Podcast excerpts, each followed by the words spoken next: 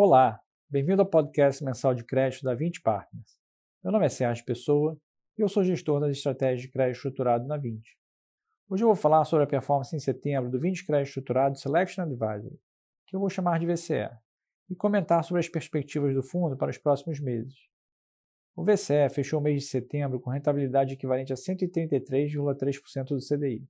E sua rentabilidade em janelas maiores também segue interessante, tendo rendido em torno de 130% do CDI nos últimos 12 meses e 124% do CDI na janela de 24 meses. Nesse mês, o FDIC Cadeia de Fornecedores se manteve como principal contribuidor de performance do fundo, mesmo tendo absorvido a abertura das taxas das LFTs nos últimos dias do mês, fruto do descompasso entre a oferta e a demanda por títulos públicos, que acabou afetando um pouco a rentabilidade da posição em caixa do fundo. Ao longo da primeira semana de outubro, esse movimento se intensificou, mas já conseguimos ver um retorno das taxas das LFTs para um patamar mais baixo, ainda que acima do normal para esse tipo de investimento.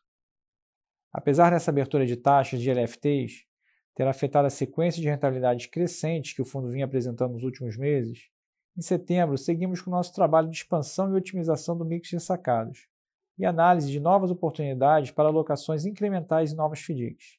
Esperamos ver ao longo dos próximos meses cada vez mais esse movimento refletido na rentabilidade do fundo.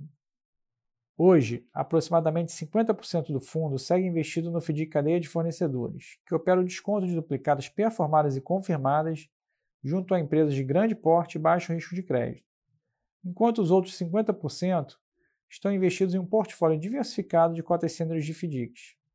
Temos atualmente 16 diferentes emissores de FDICs na carteira, representando em média 2,9% do PL cada um em cotas sêniores e com elevado grau de subordinação. Do lado da originação de novos ativos, temos atualmente três FDICs no pipeline, que deverão entrar na nossa carteira ao longo do mês de outubro, com taxas bem atraentes na faixa de CDI mais 4 a 5%, o que também contribuirá para o bom desempenho do fundo nos próximos meses. Bom, vamos terminando por aqui hoje.